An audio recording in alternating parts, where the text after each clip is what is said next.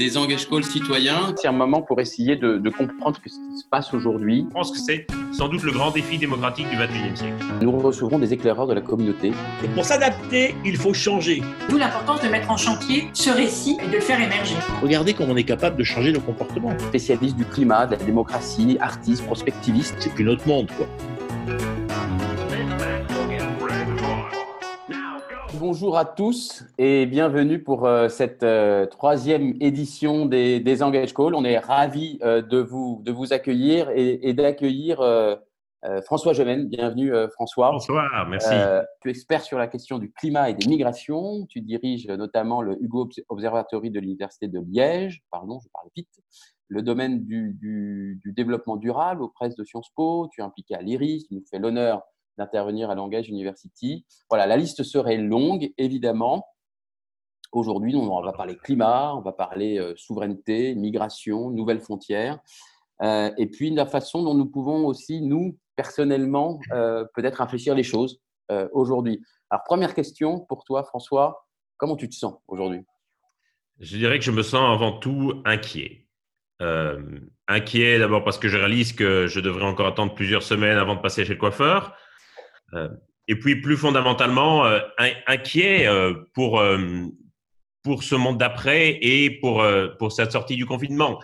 Inquiet des conséquences économiques du confinement, inquiet du chômage que ça va induire chez les jeunes et donc inquiet de l'avenir que nous sommes en train de, de, réserver aux jeunes qui seront à la fois les, les, principales victimes des impacts du changement climatique, mais qui seront aussi malheureusement victimes de la crise économique nous sommes en train de, déclencher pour le moment. Et donc, il y a une sorte de double peine euh, pour cette génération qui, moi, m'inquiète beaucoup et, qui, et qui, évidemment, euh, m'attriste, pour eux.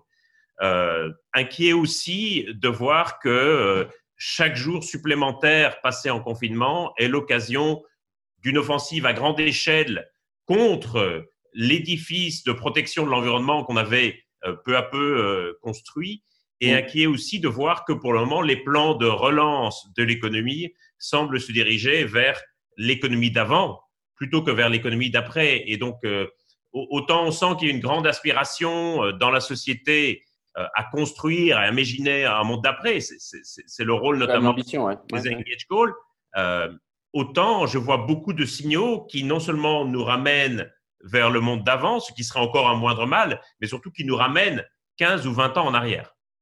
D'accord. Euh, quand tu parlais notamment des mauvais signaux, tu parles par exemple du, plan de 20 milliards qui doit passer au Sénat ce soir et qui euh, malheureusement euh, n'a aucune conditionnement sur, sur les aides apportées. Qui, qui d'une part ne porte aucune conditionnalité sur les aides apportées et qui surtout, dirais-je, a été n'a pas du tout été débattu, discuté démocratiquement. C'est-à-dire que voilà une, une, pièce et une grosse pièce, 20 milliards quand même, qu'on remet dans la machine d'avant, sans qu'il y ait eu la possibilité d'avoir le moindre débat ni au Parlement ni dans la société dans son ensemble.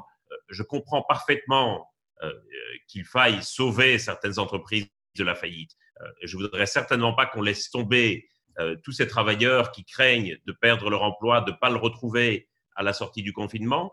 mais je pense qu'on ne peut pas faire l'économie d'une vraie réflexion et d'une vraie discussion sur ce que l'on va faire de ces plans de relance, sur comment on va pouvoir réorganiser l'économie à la suite. Il ne faut pas oublier que les gouvernements vont, euh, avec ces plans, disposer d'un instrument massif de planification de l'économie. Ça fait des années et des années que les gouvernements se plaignent que quelque part euh, de n'avoir plus aucune prise sur l'économie, comme si euh, la mondialisation leur avait quelque part volé cette prérogative. Voilà qu'ils vont à nouveau retrouver un instrument formidablement puissant mm. de planification de l'économie. La question, c'est est-ce qu'ils vont l'utiliser à bon escient ou est-ce qu'ils vont au contraire, euh, dans l'urgence et la précipitation, simplement prolonger un peu euh, ce qu'il y avait avant plutôt qu'inventer l'après.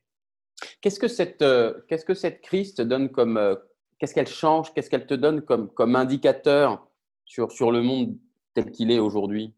Je dirais la, la leçon ou l'indication sans doute la plus puissante de cette crise, c'est que nous sommes d'abord capable de prendre des mesures radicales, mm. euh, relativement urgentes et surtout extraordinairement coûteuses pour préserver des vies. Euh, nous sommes en train de provoquer une crise économique sans précédent mm. pour préserver les vies des plus âgés et des plus fragiles dans la société. Euh, on peut considérer que cela est relativement remarquable en termes de démonstration de solidarité euh, au sein d'une société, même si, comme je le disais, et même si ça peut paraître un peu choquant, je crains un peu qu'on ne sacrifie la jeune génération pour quelque part préserver l'ancienne génération au propre et au figuré. Euh, et donc, il y a malgré tout la démonstration que nous sommes capables d'agir rapidement et radicalement, quoi qu'on ait pu en dire par le passé, lorsqu'on a l'impression qu'on est confronté à un danger imminent, et ça, mmh. c'est quand même une leçon importante. Et l'autre leçon importante, mmh. Mmh. c'est que nous sommes capables de faire preuve d'une solidarité malgré tout assez remarquable. Le confinement, même si j'entends bien que certains ne le respectent qu'à moitié, le confinement reste quand même assez bien respecté dans la population. Ce sont des mesures qui sont relativement bien acceptées par la population. Il n'y a pas eu de rébellion massive euh, contre le confinement. Et donc, nous sommes capables, malgré tout, de faire preuve de gestes de solidarité assez exceptionnels. La grande question maintenant, c'est de savoir si nous serons capables de déployer cette solidarité au-delà de nos frontières nationales. Euh, le paradoxe de cette crise, c'est que c'est une crise mondiale qui est gérée par une myriade de réponses nationales extrêmement différentes euh, les unes des autres, avec des bilans très très différents selon les pays, des mesures de protection très très différentes selon les pays, et donc une logique de fermeture des frontières et aussi de repli national et parfois nationaliste. On va y venir là sur la question des frontières. Je voudrais que euh, il y avait une question qui était intéressante, c'est qu'est-ce que tu entends par euh, par grand plan et par de qui me posait cette question c'est quoi l'instrument de planification pour euh, poser la question très simplement? C'est tout simplement les milliards que les gouvernements vont réinjecter dans l'économie. Hein, en quelque sorte, ils vont pouvoir décider quelque part de sauver ou pas certaines entreprises. Ils vont pouvoir décider de nationaliser ou pas certaines entreprises. Ils vont pouvoir potentiellement d'augmenter considérablement leur participation dans le capital de certaines entreprises, puisque les cours de bourse sont au plus bas et, et resteront encore sans doute pour quelques semaines. Et donc, euh, l'État planificateur, en quelque sorte, fait son grand retour alors que ça fait des années euh, que quelque part, on avait accepté cette célèbre phrase de Lionel Jospin qui visitait une entreprise, euh, une chaîne de montage de voitures qui délocalisait et qui disait face aux syndicats, qui lui disait il faut absolument que vous interveniez, que vous fassiez quelque chose. Et il leur répondait benoîtement l'État ne peut pas tout. On avait quelque part accepté cette idée que l'État ne pouvait pas tout euh, face aux forces économiques. Là, à nouveau, l'État va se retrouver des murges. Et donc, la question, c'est qu'est-ce qu'il va faire de ce super pouvoir euh, dont il va hériter? D'accord. Euh, du coup, ça, veut dire que on a discuté la semaine dernière, quand tu parles de, dépasser les frontières des États, on parle évidemment, on pense à l'Europe notamment, et au Green New Deal, euh, tous les États, loin s'en faut, ne l'ont pas euh, voté alors qu'ils avaient décidé de l'accepter. Euh, qu'en est-il aujourd'hui et est-ce que tu sens que cette situation peut progresser? Je considère d'abord que ce Green New Deal, c'est la chance formidable que nous avons en Europe. Mm. C'est-à-dire qu'aujourd'hui, ben, tous les gouvernements sont un peu pris au dépourvu face à la crise. En quelque sorte, on voit bien qu'il y a eu un, défaut d'anticipation manifeste. On avait des réserves stratégiques de pétrole, mais on n'avait pas de réserves stratégiques de masques, euh, ni suffisamment de réactifs pour les tests. Euh, et donc, beaucoup de gouvernements se trouvent aujourd'hui en défaut d'anticipation. Et ils risquent de se trouver en défaut d'anticipation aussi pour la reprise. C'est ce qu'on a vu avec les 20 milliards d'euros euh, votés au Parlement. On les vote un peu dans l'urgence parce qu'on n'a pas d'autre plan sous la main.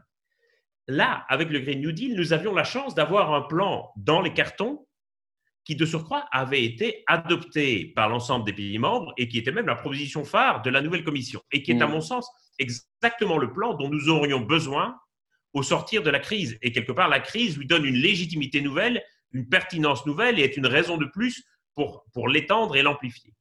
Et là, qu'est-ce qu'on voit? On voit que ce plan est fait l'objet d'attaques et de critiques d'un très grand nombre de gouvernements européens, à la fois en Europe centrale et en Europe de l'Est. On a entendu la Tchéquie, la Pologne, mais également des pays comme la Belgique, désormais, euh, n'y sont plus favorables. La, Pologne qui, bizarrement, a, conditionné son soutien euh, aux entreprises, quand même, comme nous, on n'a pas réussi à faire. Donc, compliqué. ouais, ouais. Et, Pardon. euh, et, et ce plan qui avait été adopté et voté avant la crise, aujourd'hui, est remis en cause au point qu'il y a aujourd'hui une dizaine de gouvernements qui font une lettre ouverte à la Commission pour demander qu'on mette en œuvre le plan après la crise. Et on se dit, mais enfin, dans quel monde va-t-on? Parce que si une dizaine de gouver- de gouvernements soutiennent ouvertement le plan, ça veut dire qu'il y en a aussi une dizaine d'autres qui sont contre et donc qui remettent en cause quelque chose qui avait été voté euh, avant la crise. Et donc, effectivement, je crois que euh, ce Green New Deal peut quelque part être véritablement une refondation du projet européen et quelque part peut montrer que l'Europe reste malgré tout au rendez-vous. Il y a une institution qui sort très très affaiblie de cette crise, outre l'Organisation mondiale de la santé, ce sont les institutions européennes.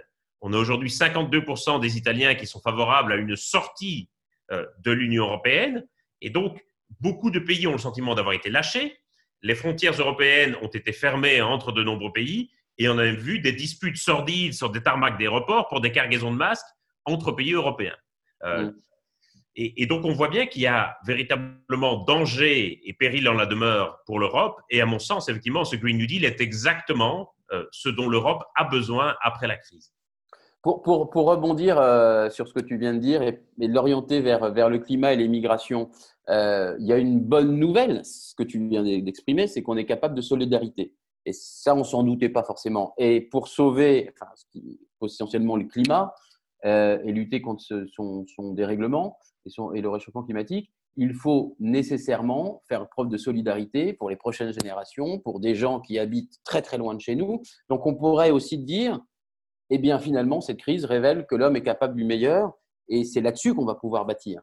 Absolument. Je pense que s'il y a vraiment une leçon, euh, enfin, j'en ai identifié deux, La- notre possibilité d'agir radicalement et urgemment, et Mm. la possibilité de développer au sein de nos sociétés des mécanismes de solidarité que peut-être on ne soupçonnait pas. Ouais, je suis d'accord. Mm. Euh, le grand défi maintenant, en ce qui concerne le changement climatique, mais aussi en ce qui concerne les migrations, ça va être de voir comment nous pouvons nous appuyer sur cette solidarité qui se manifeste tous les jours pour la déployer au-delà de nos frontières. En d'autres termes, comment est-ce que nous pouvons avoir une sorte de solidarité transnationale Parce que les plus vulnérables au Covid, les plus fragiles, euh, sont les personnes âgées, les personnes avec des difficultés respiratoires au sein de nos sociétés. Euh, Les personnes les plus vulnérables aux effets du changement climatique, elles se trouveront au-delà de nos frontières, de nos frontières géographiques et de nos frontières générationnelles.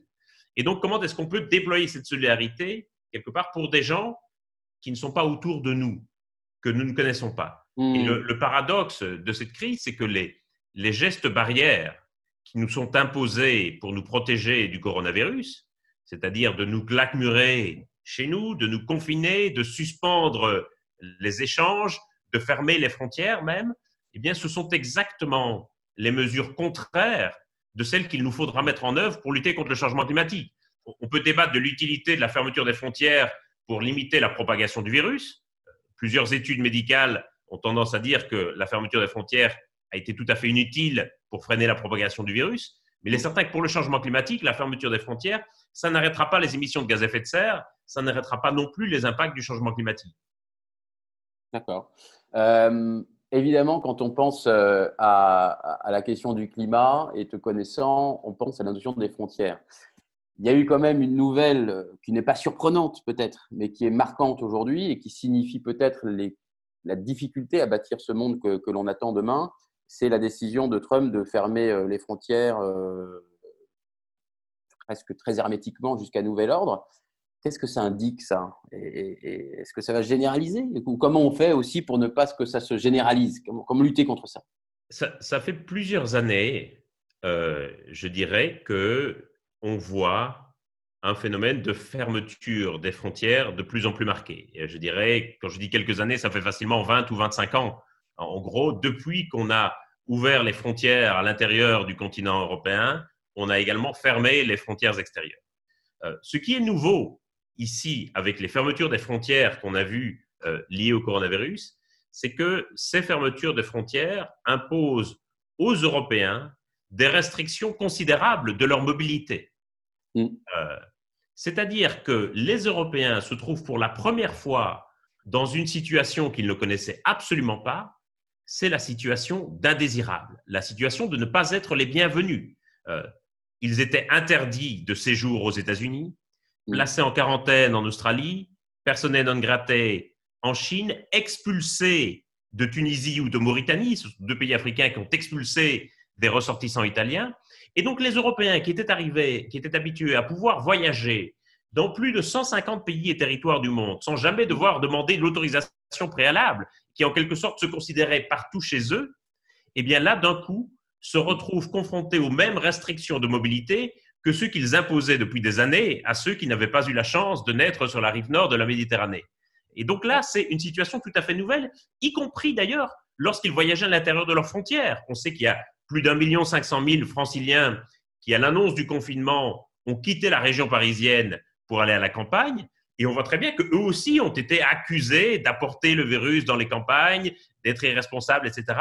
Et c'est-à-dire qu'on les a accusés finalement des mêmes tares que celles dont on mmh. accusait généralement les migrants. Et donc, il y a une sorte de renversement de perspective qui est complètement nouvelle. Euh, on verra euh, si ça dure et ce qu'il en sera, mais en tout cas, je crois qu'il sera très, très difficile euh, je dirais, de tenir encore ce discours qu'on tenait volontiers avant la crise, en disant pourquoi est-ce que ces migrants ne restent-ils pas chez eux pour se battre, pour contribuer au développement de leur pays, etc.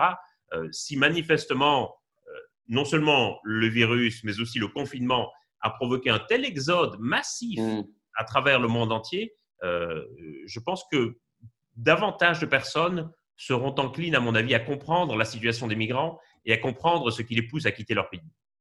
Est-ce que ça veut dire, quelque part, si les frontières se referment et si le monde est moins mondialisé, en fait, euh, que, comme dirait Latour, il faut atterrir quelque part et que la solution est dans la création de, je sais pas comment les appeler, communautés territoriales C'est ça l'échelle pour réinventer? La grande difficulté, je dirais, ça va être de, quelque part, réinvestir l'échelon local sans se fermer. Hmm. Euh, on, sent qu'il va y avoir un besoin très fort de relocalisation d'un certain nombre de circuits industriels, d'un certain nombre de circuits de production alimentaire, et aussi, pas seulement économiquement, mais aussi politiquement. On sent qu'il va y avoir un besoin de plus en plus fort de décentralisation. On, sent qu'il y a quelque part euh, une sorte d'absurdité, au fond, à imposer un confinement euh, total à l'Aquitaine qui n'a que très très peu de cas, euh, alors mm. que ce confinement est davantage justifié dans le Grand Est euh, ou en région parisienne ou en Seine-Saint-Denis. On voit très bien qu'il y a des disparités très importantes sur le territoire français et on voit que des pays comme l'Allemagne, qui sont des pays beaucoup plus décentralisés où les différents lenders ont chacun pris des décisions très très différentes. Je rappelle que le Land de Brême, par exemple, n'a jamais interdit les manifestations publiques, même au plus fort de la crise. On voit que quelque part la situation a été mieux géré. C'est pas juste l'effet du fédéralisme, je ne dis pas ça, mais on sent bien aujourd'hui, notamment quand on voit des présidents de région qui prennent l'initiative de commander eux-mêmes des masques et quelque part de pallier eux-mêmes les carences de l'État, on sent bien qu'il va y avoir besoin de décentralisation très très fort. Euh, la grande question, c'est comment est-ce qu'on va faire pour quelque part retrouver ce sens du local tout en mm. maintenant un haut niveau d'échange qui me paraît absolument essentiel, notamment pour favoriser la coopération internationale. Le risque, évidemment, ce serait une sorte de bunkérisation des choses, où les gens se claquemurent euh, les uns chez les autres en communauté autarcique, euh, mm. se tiennent à distance des autres communautés, donc pratiquent une sorte de distanciation politique euh, et hein. économique. En quelque sorte, le risque, ce serait que nous appliquions de façon permanente les gestes barrières à grande échelle. Et si nous faisons ça, à ce moment-là, nous appliquerons à la fois le projet politique des nationalistes et le projet politique des survivalistes. Et je crois qu'il y a un vrai risque, effectivement, que les deux se rejoignent et que les deux narratifs se renforcent terriblement, ce qui leur donnerait une très, très grande force. Et donc, le, le grand défi, je crois, c'est comment revenir au local tout en restant ouvert. En d'autres termes, comment faire en sorte que les niveaux de pouvoir qui soient pertinents à l'avenir soient de plus en plus le niveau local et le niveau global, ce qui impliquera sans doute que le niveau national sera de moins en moins pertinent. Super, merci beaucoup. Et du coup, c'est quand tu parles de narratifs euh, radicaux, violents, euh, assez détestables, euh, en, miroir, un, narratif positif et souhaitable pour demain, ce serait quoi? Je dirais qu'un narratif positif, ça serait d'abord l'idée que nous soyons moins dépendants de l'étranger pour un certain nombre de produits essentiels, qu'ils soient alimentaires, sanitaires, etc., et que donc nous ayons en quelque sorte euh, les moyens de choisir l'étranger plutôt que de subir l'étranger. Mmh. Euh, c'est c'est l'idée d'avoir, je dirais, une ouverture que nous choisirions plutôt que quelque part une dépendance à laquelle nous serions contraints. Ça serait pour moi euh, un modèle relativement idéal. Ça impliquera, euh, je crois, que nous soyons beaucoup moins obnubilés par le niveau national comme nous sommes aujourd'hui. Les gens ont déjà les yeux sur l'élection présidentielle Mmh. de 2022 comme si c'était la Mm. seule qui comptait. On voit bien dans les pages des journaux, on commence par la politique nationale et puis la politique nationale et locale passe ensuite. Euh, à l'inverse, je crois que ça devra changer. D'accord. Et, et nous, alors, en tant qu'individus, alors groupés ou pas regroupés, première question, c'est comment on fait pour infléchir cette politique. C'est quoi notre capacité? Est-ce qu'il faut une sixième république? Est-ce qu'il faut, comme le disaient euh, euh, Loïc Blondiot et Mathilde Dimmer la dernière fois, euh, plus de participation, de nouveaux outils? Qu'est-ce que tu souhaites? Euh, je dirais qu'il faut que les gens se réapproprient les choix collectifs. Euh, Aujourd'hui, travaillant plus spécifiquement sur le climat, euh, j'ai de plus en plus l'impression que les gens se sentent dépassés par ces choix collectifs et disent c'est le gouvernement qui décide, c'est les multinationales qui décident, je n'ai plus mon mot à lire là-dedans, ce qui Mm. crée une vraie crise démocratique qui est une crise de la représentativité. Au fond, qui nous représente, qui est légitime à nous représenter, raison pour laquelle il y a de plus en plus de gens qui réclament d'autres formes de démocratie directe parce qu'ils ne se sentent plus représentés par les représentants qu'ils ont élus. Euh, je, je pense que on ne pourra pas lutter efficacement contre le changement climatique si on ne résout pas aussi cette crise de la démocratie, cette crise de la représentation. Euh, et donc, qu'est-ce que ça implique concrètement pour les gens? Je dirais, ça implique qu'ils retrouvent leur capacité de choix dans les décisions collectives. Euh, Mm.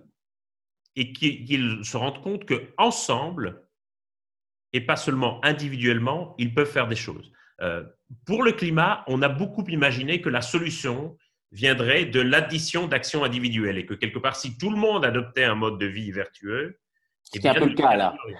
Et Ouais. quelque part, c'est c'est aussi le, le risque en se disant qu'il faut adopter les, les gestes barrières du coronavirus, les adopter contre le climat. Pour le coronavirus, on demande à chacun de faire un effort. On ne nous demande pas de faire un effort collectif ensemble, on demande à chacun de se laver les mains, de respecter une distance de sécurité, de rester chez soi et blablabla. Euh, sur le changement climatique, comme sur les migrations, il va falloir que nous fassions des choses ensemble et pas seulement les uns à côté des autres. Et ça, c'est vraiment l'essentiel. Et comme je dis, euh, c'est le risque des mesures de confinement, c'est que nous aurons besoin de faire exactement l'inverse pour lutter contre le changement climatique. Nous aurons besoin de davantage de coopération et notamment besoin de davantage de coopération internationale. Ça veut dire quand même qu'au niveau individuel, on peut quand même agir. Tu, tu- tu cites souvent l'exemple des, investissements dans la finance, agir, comme ça. Agir, agir comme citoyen et pas seulement comme consommateur. Euh, Mm. le, le citoyen, c'est celui qui fait partie d'un ensemble et qui, quelque part, a une capacité d'action euh, collective. Le consommateur, c'est plus une addition d'actions individuelles. Mm. Euh, je, je pense, par exemple, euh, très fort, un- un- quelque chose qui me frappe pour le moment, c'est qu'on a vu hier euh, les, les prix des contrats de mai sur le, sur, sur, sur le pétrole américain qui passait en négatif à, à moins 37 dollars et c'était une sorte de, de choc De euh, symbolique, psychologique et culturel très fort. On n'imaginait pas que ça pouvait passer sous zéro, même si c'est surtout un effet de spéculation financière. Mais ça veut dire que toute une série euh, de biens, comme le pétrole, quelque part, deviennent accessibles beaucoup plus facilement à, à des organisations environnementales, par exemple. On pourrait tout à fait imaginer Acheter. que des groupes environnementaux, que Greenpeace achète du pétrole et décide de remettre le pétrole sous terre, par exemple. Euh, C'est typiquement une action collective qui est envisageable aujourd'hui. Alors, Faut beaucoup de moyens quand même. stratégie, ça serait le plus intelligent et si c'est Mm. là où, où Greenpeace aurait le plus intérêt à mettre son argent, mais ça veut dire que quelque part, la crise, je crois, rebat les cartes d'une série de choses et quelque part euh, nous permet d'envisager d'autres modes d'action que ceux que nous avions imaginés avant la crise. D'accord. Donc, allez François, donc tu restes quand même un peu optimiste sur la possibilité de faire que cette crise suscite fait quelque chose. Bien sûr, on est aujourd'hui à Voilà. un moment de, de- de- de bascule où ça peut basculer d'un côté ou de l'autre. Euh, Mm. Simplement, ce qui me, ce qui me tracasse, moi, c'est que, que ceux qui veulent le faire basculer vers l'arrière, vers le Mm. passé, sont, sont très puissants et très organisés. Ceux Très qui veulent ouais. le projeter vers l'avant ne le sont pas encore suffisamment et ne sont pas encore suffisamment influents. D'accord. Donc, nécessité aussi pour inviter ce récit et faire basculer les choses, de nous regrouper, nous qui essayons de construire un avenir un peu différent du passé. et une nécessité aussi de ne pas voir uniquement des médecins dans les médias. En ce moment, Aujourd'hui, ouais. on est face à une crise qui dépasse largement de la- le cadre de la crise sanitaire. Et donc, dans, les, dans, dans quelque part, l'expertise qui doit être convoquée par les gouvernants et par les médias, c'est plus seulement une expertise médicale, virologique ou épidémiologique. Il y a aujourd'hui une expertise sociale, politique et économique qui doit être convoquée aussi. Ceci dit, oui, pour revenir là-dessus, euh, je ne suis pas sûr qu'il y a deux ou trois ans, on t'aurait vu autant euh, Dominique Bourg, euh, Bruno Latour, toi et tous ceux qui, ou Jean Covici, et tous ceux qui portent un discours qui n'est pas orthodoxe. Bien sûr. Et pourquoi, pourquoi est-ce qu'on nous voit davantage maintenant qu'avant Simplement parce qu'il y a eu un effet de bascule dans l'opinion depuis deux ou trois ans, et je dirais largement sous l'effet des, des mouvements de jeunes et, et des activistes pour le climat. Moi, je suis toujours un peu désolé quand j'entends les jeunes qui disent oh, finalement, on n'a rien obtenu, les gouvernements ne nous écoutent pas, etc.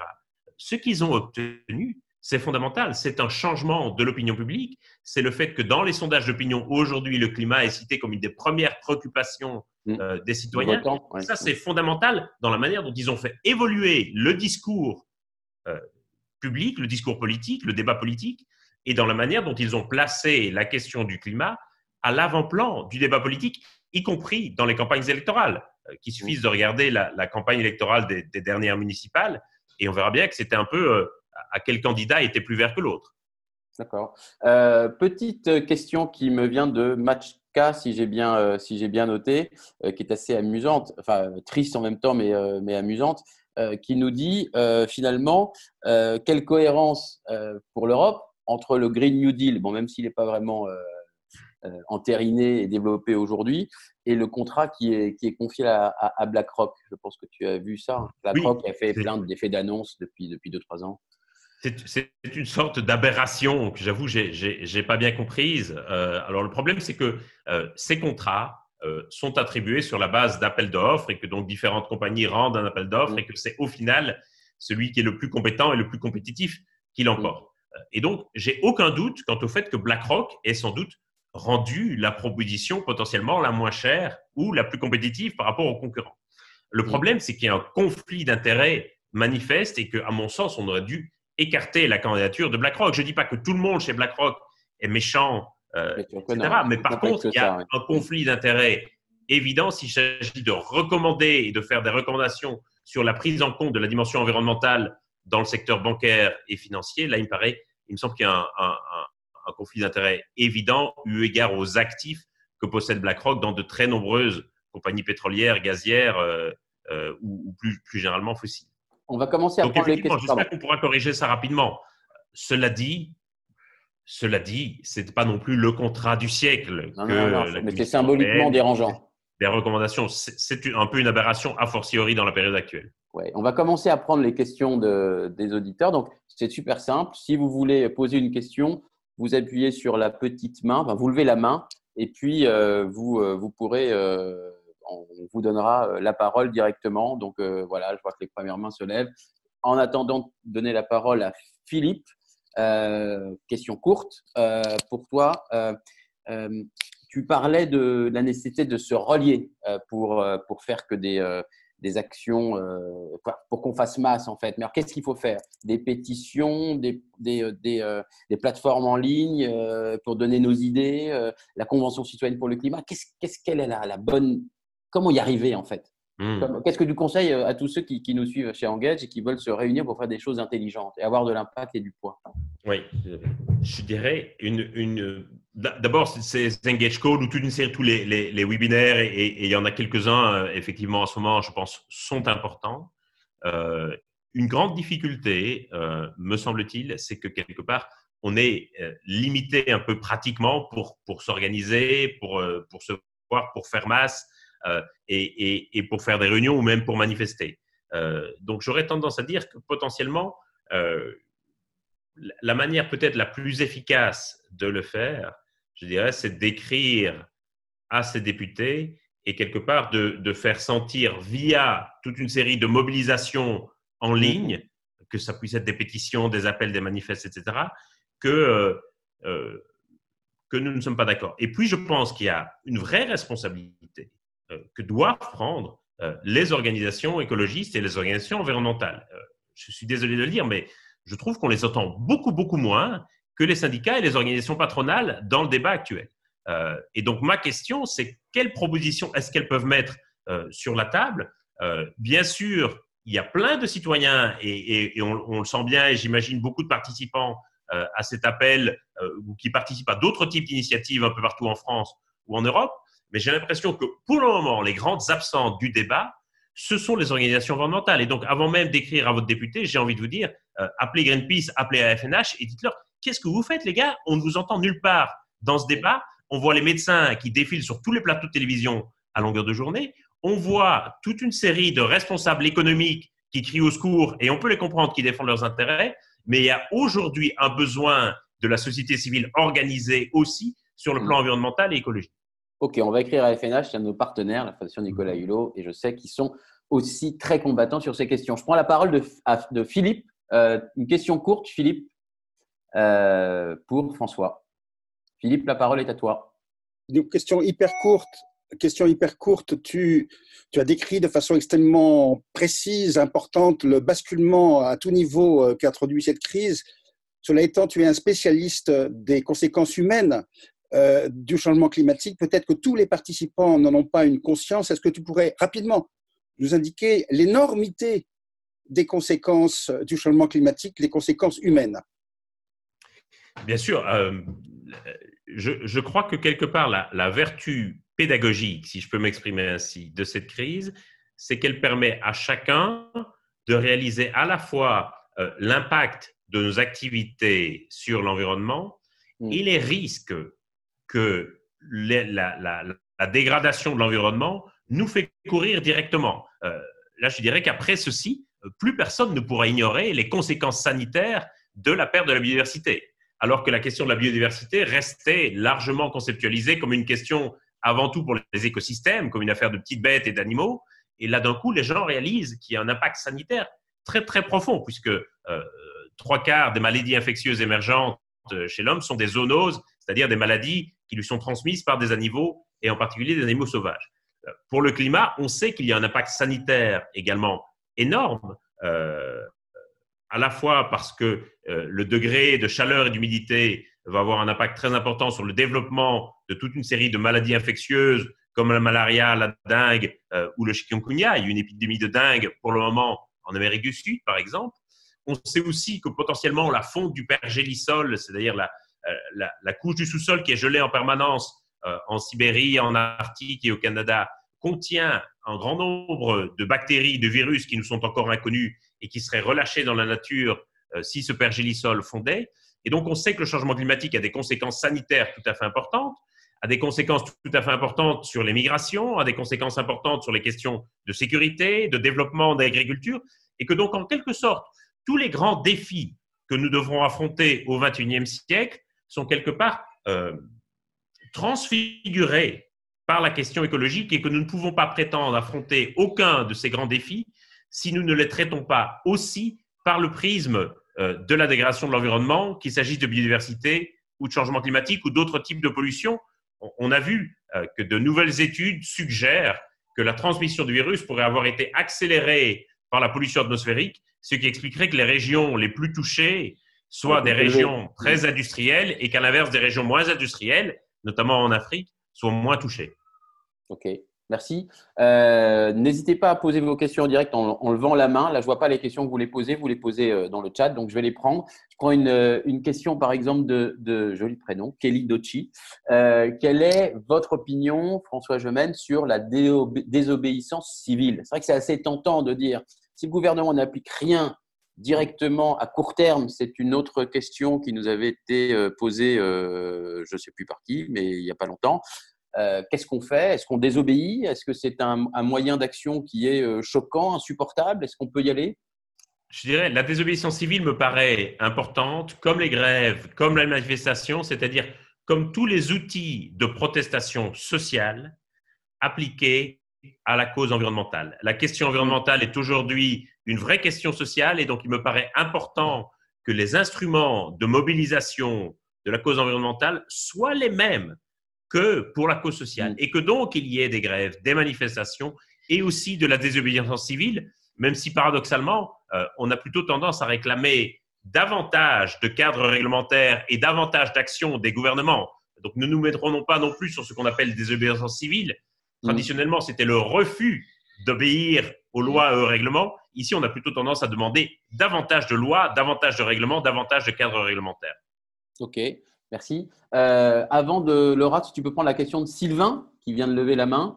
Euh, petite question rapide. Je ne sais pas si c'est rapide. Allez, conséquences de le- de l'effondrement du, prix du pétrole. Positif et négatif, les deux. Positive en et négative, euh, je dirais que c'est quelque chose de tellement surprenant, en tout cas dans, sa, dans sa brutalité du plongeon, que quelque part personne n'avait anticipé cela et personne n'avait potentiellement prévu les conséquences que ça allait avoir. Euh, et j'ai en- envie de dire que c'est des conséquences qui vont partir un peu dans tous les sens véritablement. Euh, D'abord, le, le très faible prix du pétrole va sans doute amener la faillite d'un très grand nombre d'opérateurs et d'industries. Je pense particulièrement à l'industrie du pétrole de sable bitumineux. C'est une Euh, bonne le nouvelle, peut-être. pétrole de schiste, ça va être compliqué aussi. Donc, il va y avoir un, un très grand nombre de faillites. Euh, il va y avoir un pétrole qui va sans doute rester assez bas, ce qui potentiellement risque aussi paradoxalement de favoriser certains, certaines industries et certaines entreprises à base d'énergie fossile et de les rendre plus concurrentielles que leur alternative en matière d'énergie renouvelable. Donc, je dirais que ce n'est pas une bonne nouvelle non plus pour le développement des énergies renouvelables. On sait que euh, le prix du pétrole très très haut avait été un véritable boost au début des années 2000 pour les énergies renouvelables.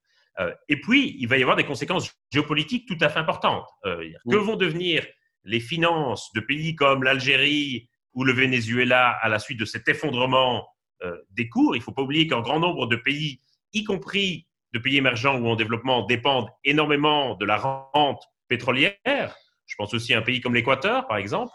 Quelle va être l'influence géopolitique future de l'Arabie saoudite si finalement euh, l'Arabie saoudite devient un désert dont le sous-sol n'a quasiment plus aucune valeur Euh, Vraiment, il y a toute une série de cartes qui peuvent être complètement rebattues et je dirais dans, dans tous les sens. Allez, prenons vite la question de Sylvain. Merci François. Sylvain, on t'écoute, si je peux me permettre euh, de merci. tutoyer.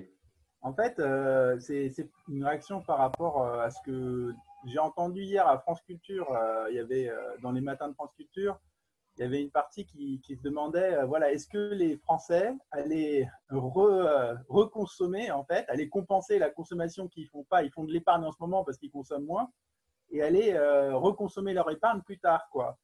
Et bah, je trouve que ça interpelle un peu parce que en fait, ça fait penser que bah, on, est, on est toujours dans la, même, dans la même dynamique de consommation et finalement, il faut la consommation pour maintenir notre système économique, justement, pour pas qu'il y ait trop de chômage, pour pas qu'il y ait trop de faillites, etc.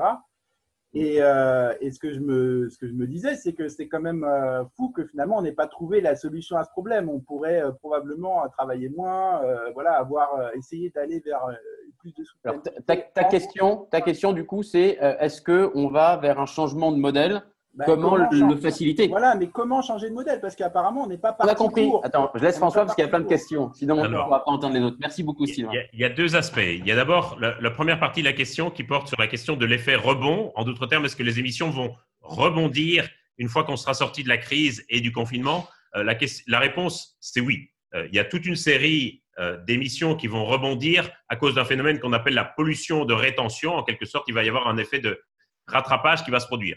La grande question, ça sera de savoir est-ce que ce rebond sera supérieur au niveau qu'il avait avant la crise? Après la crise économique et financière de 2008-2009, les émissions avaient bondi de quasiment 6% en 2010, donc le rebond avait été beaucoup plus haut que son niveau antérieur. Ou est-ce qu'au contraire, on va aller vers une récession de longue durée qui fera que le rebond sera inférieur à son niveau à son niveau antérieur, et que quelque part l'année 2019 aura marqué le pic des émissions de gaz à effet de serre? Ça, pour le moment, c'est la grande inconnue. Ça va dépendre un peu de l'état de l'économie au sortir euh, du confinement.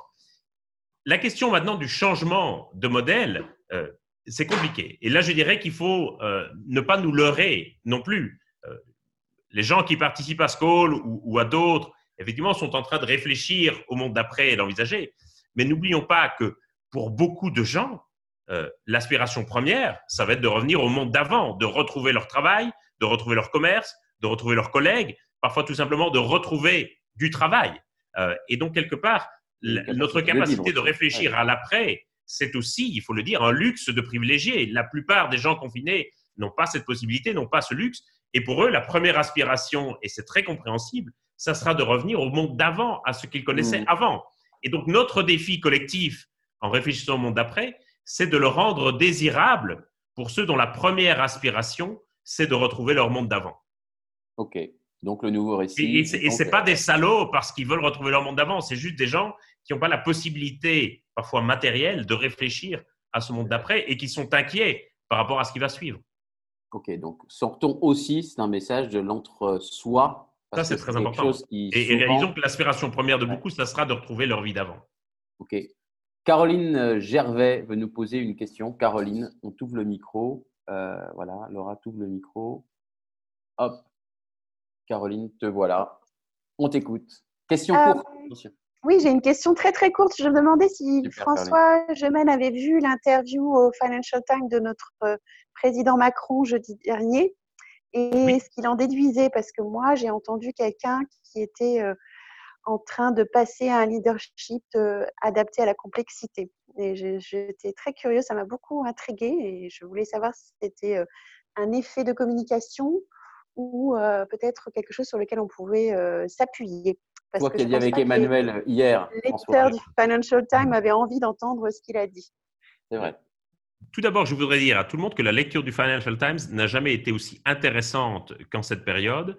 Et on sent que pour un organe de presse qui s'était fait longtemps le chantre du néolibéralisme, on sent qu'il y a quelque chose qui est en train d'évoluer, y compris dans, dans la mentalité du Financial Times, qui maintenant recommande la mise en place d'un impôt sur la fortune. Euh, qui aurait imaginé euh, lire ça un jour dans les colonnes du Financial Times? Il se guardianise, c'est ça? Il se peu. gardanise en quelque sorte. Euh, maintenant, sur, sur le président Macron, effectivement, je dirais que le président est intrigant en ce moment, euh, où une série de discours, d'interventions, y compris dans la presse, euh, laisse, à- laisse accroître l'idée qu'il envisage un changement de modèle, un changement de logiciel, que cette crise l'ait profondément touché et bouleversé et était en quelque sorte un, moment un peu révélateur pour lui. Est-ce que ça sera, est-ce que c'est juste un effet de communication? Ou est-ce qu'il y aura au sortir de la crise la volonté de quelque part rebattre les cartes, ce qui pourrait aussi, je crois, d'une certaine manière, sauver son quinquennat? Ça vraiment, c'est difficile à dire. J'ai tendance à dire que malheureusement, de l'expérience du début du quinquennat, on, on a été beaucoup habitué à des effets de manche et à des effets de communication. Euh, mais je dis, cette crise renverse tellement tous les dogmes habituels et rebat tellement complètement les cartes euh, que je ne voudrais plus jurer de rien aujourd'hui. Oui, il y a un point, c'est quand même de dire que les grandes euh, sociétés ou entreprises euh, vont avoir du mal à relancer leur système comme avant pour des questions de pression euh, réglementaire, de pression des financiers, de pression de leurs salariés, de pression des consommateurs. Donc il y a quand même un écosystème qui bouge, non? Bien, il y a un écosystème qui bouge. Je pense que beaucoup d'entreprises, quelque part, remettent un peu en cause aussi euh, le- leur business model. Et je dirais, quelque part, la chance que nous avons, c'est que les entreprises vont peut-être avoir la possibilité de desserrer un peu les taux de leurs actionnaires. Euh, Les actionnaires, à l'heure actuelle, ne peuvent plus espérer véritablement de plus-value sur leurs actions avant plusieurs mois, sinon plusieurs années. Ils Mm. savent qu'ils ne percevront pas de dividendes cette année, ni peut-être même euh, l'année d'après ce qui donne peut-être un peu plus de marge de manœuvre, quelque Mm. part, aux dirigeants des entreprises, et que quelque part, ils ont réussi à obtenir un peu plus de, de bride relâchée de la part des actionnaires. Ok. On posera la question à Fabrice Bonifay qui, qui Mais- se mais- bat en mais- interne, comme d'autres, pour faire je crois que ça va dépendre aussi beaucoup des secteurs et beaucoup des entreprises. Ouais. Euh, et, mais je pense que certains dirigeants, quelque part, euh, se disent qu'il faut absolument qu'ils rendent leur entreprise plus résiliente et donc moins vulnérable à ce type de crise qui malheureusement risque de se produire de plus en plus souvent dans le futur, y compris potentiellement dès l'automne, s'il y a une deuxième vague de, coronavirus. J'espère pas. Allez, soyons positifs. On espère que non, mais, mais, mais il faut aujourd'hui, euh, c'est-à-dire que ce qui était... Prévoir en tout cas, ça c'est sûr. Mm. Cette crise, c'est ce qu'on appelle en prospective un signe noir, c'est-à-dire un événement qui a très très peu de chances de se produire, mais lorsqu'il se produit, qui a des conséquences absolument dramatiques. Euh, il est certain que ce qu'on considérait jadis comme des signes noirs, c'est-à-dire des, événements dont la probabilité de survenance était très très rare, ben, vont devenir de plus en plus fréquents à l'avenir. Et ça va impliquer, je crois, pour pas mal d'entreprises, de, revoir un peu le, logiciel de leur business model. Absolument. Euh, on prend la question de Solène, Laura, de Solène Dargaud, qui, euh, avec qui on organise la fresque du climat du 7 mai. Voilà, superbe outil ludique pour mieux comprendre euh, le climat. Qui, a parfaitement réussi à s'adapter à la crise. Ah oui, ça c'est le passage au numérique. Alors Solène, ta question pour oui, François. J'avais une question euh, sur, euh, et je n'ai pas de, réponse, hein, c'est pour ça que je la pose. Comment est-ce qu'on peut concilier la récession qui est nécessaire et globalement inévitable de par le coronavirus, mais bientôt la crise écologique, et l'accueil de très nombreux réfugiés climatiques? Surtout si les frontières sont fermées, ça va être compliqué, effectivement. François. Euh, Merci, Solène. Et effectivement, on sait aujourd'hui que les dégradations de l'environnement, à commencer par le changement climatique, sont un facteur de plus en plus important et un des premiers facteurs de migration et de déplacement dans le monde et qu'il y a un, lien entre l'asile en Europe et les dégradations de l'environnement, notamment en Afrique subsaharienne. Simplement, on les considère comme migrants économiques une fois qu'ils arrivent en Europe, mais la réalité, c'est qu'en Afrique subsaharienne, euh, l'économie et l'environnement, c'est souvent la même chose, puisque les ressources économiques des ménages dépendent directement des conditions environnementales et de l'agriculture de subsistance. Euh, ceci pour dire qu'effectivement, il va y avoir un défi pour l'Europe qui va être un, un défi aussi d'accueil de populations immigrées. Comment combiner ça avec la récession? J'aurais tendance à dire en considérant cela comme un investissement euh, et mm. en considérant quelque part que ces migrations peuvent être aussi un moteur économique. Dans une économie qui sera une économie, à mon sens, de plus en plus tertiaire, de plus en plus fondée sur les services, et notamment fondée sur les services du soin aux personnes avec le vieillissement des populations européennes, il y aura de plus en plus besoin de travailleurs dans ces secteurs, et on sait euh, que ce sont des secteurs où travaillent beaucoup, beaucoup de personnes d'origine immigrée. Si on prend euh, la question de l'Angleterre, qui est un des pays européens, plutôt encore le qualifier de pays européen, c'est un autre débat, euh, qui a accueilli ces dernières années mm. le plus d'immigrés. On sait par exemple dans le service national de santé, le NHS, une majorité des infirmiers et infirmières et une proportion tout à fait importante des médecins sont d'origine immigrée. les, dix premiers médecins en Angleterre qui sont morts du coronavirus étaient tous des médecins immigrés. Merci François pour cette réponse. Euh, question qui revient assez souvent euh, concernant la dette. On en fait quoi de notre dette, euh, de la dette qu'on est en train de créer, qu'on va, qui va porter sur les, les, les, générations futures, pardon, je vais y arriver, de la dette des pays les plus pauvres qu'on a commencé à étaler, à reporter? Est-ce qu'on peut annuler tout ça? Comment on va gérer cette question de la dette maintenant et dans l'avenir? Euh, honnêtement, je n'ai pas de, réponse euh, tout à fait précise à la question. Je, sais, c'est une certitude, ça va être une des questions les, les plus épineuses. C'est une question de euh, Mathieu. On, a entendu, on je vais commencer par la dette vis-à-vis des pays en développement. On a entendu le président Macron qui demandait l'annulation de la dette des pays africains. C'est un geste bienvenu et généreux, mais n'oublions pas que l'essentiel de la dette des pays africains, elle n'est plus détenue en Europe, elle est détenue en Chine. Et, et je ne vois pas aujourd'hui de la part de Pékin de volonté d'annuler la dette des pays africains. Et donc, même si euh, on l'annule depuis l'Europe, les pays africains vont rester très endettés. Et nous allons aussi nous-mêmes être très, très endettés, puisqu'il va falloir concrètement euh, faire tourner la planche à billets pour réinjecter des milliards euh, dans l'économie. Et, donc, moi, mon inquiétude, et on revient un peu à ce qu'on disait au début, elle est pour la jeune génération qui va subir à la fois les impacts du changement climatique, potentiellement la récession et le chômage de masse qui vont être amenés par le confinement et qui risquent en plus d'avoir la charge de la dette. Euh, donc, il va falloir voir comment, à mon sens, on va pouvoir remettre les compteurs à zéro d'une certaine manière. je dirais, peut-être la, la chance que nous avons dans cette crise, c'est que l'ensemble des pays sont touchés, en tout cas l'ensemble des pays euh, créanciers sont touchés, et donc c'est peut-être aussi l'opportunité de remettre les compteurs à zéro. Euh, il faudra voir, là encore, quelle sera la force des gouvernements par rapport à toute une série de, forces contraires qui, ne voudront pas de cette remise à zéro. Merci. Mais ça sera euh, vraiment une question compliquée et vraiment, je n'ai pas de réponse définitive à ça. Levez la main si vous voulez poser des questions en direct, sinon je les lis, mais elles sont, je, m'en fais le porte-parole. Question de BR, je ne sais pas si c'est Bruno ou pas. Euh, Bruno Retailleau. Ah, peut-être, voilà. Euh, quels sont les critères euh, C'est le dirigeant de l'UMP à l'Assemblée nationale, je pense que c'est une blague. quels sont les critères pour différencier le greenwashing de mesures efficaces pour le climat et la biodiversité Peut-être pour les, du côté des entreprises, du côté des politiques. Comment tu juges quoi, qu'une qu'une décision, qu'une euh, oui, qu'une euh, mesure. Et, sincère, réel ou est du greenwashing. Euh, les entreprises qui s'engagent réellement pour l'environnement ou pour le climat vont aussi souhaiter le faire savoir.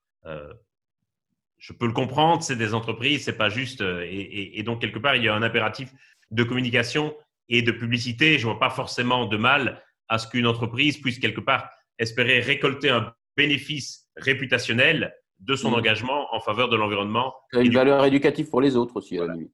Le, problème, c'est effectivement celle qui essaie d'avoir le beurre et l'argent du beurre, c'est-à-dire celle qui essaie d'avoir le bénéfice réputationnel sans véritablement transformer leur outil de production. Euh, je dirais que la manière de distinguer le greenwashing euh, des actions sincères, c'est de mesurer le degré de résistance euh, qu'il y a eu au sein de l'entreprise avant de s'engager dans cette voie. Euh, s'il y a eu un degré de résistance très très fort, euh, ça veut dire que quelque part on bouscule l'ordre établi, qu'on va à l'encontre de certains intérêts à court terme. Et donc, s'il y a eu une sorte de bataille au sein de l'entreprise pour définir cette politique, ça veut dire qu'elle est sans doute sincère. Si par contre, la politique et le changement a fait l'unanimité dans l'entreprise, a été très consensuel, ça veut dire que c'est vraisemblablement du greenwashing. D'accord. D'où l'importance de soutenir au sein des entreprises ceux qui veulent être acteurs de changement dans leur entreprise, dans leur comité de direction. Oui, trouver les, alliés, les petits corrupteurs de l'intérieur qui vont porter le changement. Euh, effectivement, sinon il ne se passe pas grand-chose. Euh, petite question. Ah, il y a une question de Michelet, euh, Laura, et ce sera la dernière qu'on prendra. Michelet, est-ce que c'est Olivier Michelet ou pas? Je ne sais pas. Oui, oui, oui, question. Ah, allez, question rapide. On est presque vous à la On vous entend. Euh, bonsoir, euh, merci beaucoup de ce tour d'horizon extrêmement euh, riche, dense. une idée que vous avez émise qui m'a frappé, c'est celle qui disait que une des leçons positives de la crise actuelle, c'est le fait que on a, au nom de l'objectif de sauver des vies, usé de radicalité sur le plan de la prise de décision politique. Euh, je voulais relancer là-dessus parce que est-ce que c'est vraiment de la radicalité ou est-ce que c'est simplement, et je ne veux pas polémiquer du tout, mais euh, je ne sais pas, euh, de, de, de, de, de la ou de la de la de la de l'hésitation ou du manque de préparation. Bref, c'est pas c'est pas le, le, le, point que je veux souligner. Mais est-ce que finalement si on veut, et c'est pas mon objectif d'être négatif, mais est-ce que c'est pas plus la peur euh, qui finalement est la motivation euh, essentielle de ce qu'on vit aujourd'hui? Et euh, la conclusion que j'en tire, ou la question que je vous formule, c'est est-ce que finalement la peur n'est pas le moteur le plus efficace, en tout cas à court terme, et est-ce que c'est pas ça? Alors, je sais bien que c'est un tabou de se dire que les problématiques euh, environnementales ne doivent surtout pas être articulées, plaidées, euh, argumentées au nom de la peur. Néanmoins, c'est la question quand même que je, je, mhm. vous pose. François, question du récit presque. Tout à fait. Question très, très importante. Et, je suis content qu'on termine euh, par celle-là. Parce qu'effectivement, euh, si on était capable de mettre en place ce type de mesures, c'est parce qu'on craignait face à un danger imminent. Euh, et, le coronavirus nous apparaissait comme très proche comme risquant de nous menacer nous-mêmes. Et s'il y avait des célébrités, des chefs d'État qui étaient touchés, c'est que finalement, personne n'était à l'abri.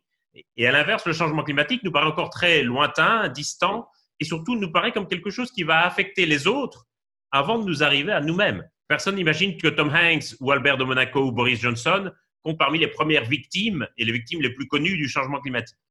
Euh, et donc, effectivement, la, la grosse question, c'est de se dire, tiens, quels sont les arguments en termes de narratif, en termes de communication, qui feraient que le changement climatique nous apparaisse comme davantage présent et nous apparaisse comme un danger et comme une menace euh, que nous devrions affronter? Et je pense qu'une des leçons aussi de cette crise, c'est la nécessité de mettre davantage en avant les risques sanitaires qui sont liés au changement climatique. On voit bien que cet argument de la santé est extrêmement puissant euh, pour les gens. Est-ce qu'il faut jouer sur la peur ou sur d'autres ressorts? J'ai envie de dire qu'il y a une grande source d'inspiration à trouver, à mon sens, dans les campagnes de prévention de santé publique, notamment par rapport à certaines maladies. Je pense en particulier euh, au VIH-Sida. On a fait énormément de tests sur des panels de consommateurs, etc., pour savoir ce qui marchait le mieux. Est-ce qu'il fallait insister euh, sur quelque part la peur d'attraper soi-même le virus? Est-ce qu'il fallait insister sur le respect euh, du partenaire, etc. Et en fait, on a vu que dans différents contextes, par rapport à différents segments de la population, c'était différentes stratégies qui pouvaient marcher. Euh, je pense qu'on aurait vraiment intérêt, effectivement, à s'inspirer bien davantage en matière de communication sur le climat des campagnes de santé publique qui ont parfois été très, très efficaces. On le voit avec le coronavirus. Je pense que les gens vont beaucoup plus se laver les mains, même une fois qu'on sera sorti du confinement. On voit, comme avec le, VIH-Sida, comme le, port des préservatifs est quelque chose qui est entré très fort dans la culture désormais et c'est installé pour de bon. Merci François, merci Olivier pour ta question. Euh, je termine avec la question un peu rituelle. Euh, je sais que la, question d'Olivier a suscité plein de débats parce que d'autres qui disent non, euh, au contraire, il ne faut pas manager par la peur, il faut aller vers l'envie, vers, le récit. Et donc vers cette question, tes futurs désirables, c'est quoi? Donc quel type de société tu as envie de vivre, François? J'ai envie de vivre dans la société qui soit l'exact contraire de celle dans laquelle nous sommes confinés pour le moment. Euh, mmh. Et je dirais que pour moi, euh, je dirais l'état actuel dans lequel nous sommes, de limitation des échanges, de fermeture des frontières, de distanciation sociale, de gens qui sont claquemurés les uns chez les autres, euh, de gens qui quelque part ne peuvent plus faire de vraies réunions et, et, et ne fonctionnent plus qu'en télétravail ou en visioconférence, ça représente quelque part, et je m'en rends compte au fil du confinement, ça représente l'exact opposé de la société de laquelle, dans laquelle je voudrais vivre. Et donc, j'espère que quelque part, nous pourrons utiliser cette crise comme une sorte de, de choc, quelque part, pour, aller vers, euh, vers quelque chose de plus désirable. Aujourd'hui, j'ai l'impression qu'on a une idée assez claire en termes de changement climatique de la société qu'on ne veut pas, d'un monde ravagé par les impacts du changement climatique ou par les pandémies, et qu'on voit très bien à quoi ça pourrait ressembler. On n'a pas encore vraiment de vision très claire du monde vers lequel on voudrait aller et cette vision n'est pas partagée par tous. Et je pense que c'est sans doute le grand défi démocratique du XXIe siècle. Merci beaucoup, François. Il nous reste à, évidemment à te remercier infiniment pour la qualité de l'échange et euh, pour euh, toute la richesse de ta connaissance autour de, ces sujets multiples. Et on s'aperçoit qu'ils font tous euh, lien. Voilà, donc à très bientôt. Merci à tous. C'était passionnant. merci de vos questions. Merci de votre grande participation et de votre interactivité. Voilà, ça fait chaud au cœur. Et on se retrouve avant, mais en direct, la semaine prochaine. Euh, à très, très vite. Bonsoir à, tous, et bon courage pour les prochaines semaines. Ouais, bon courage à tous. Beaucoup d'amour. Salut.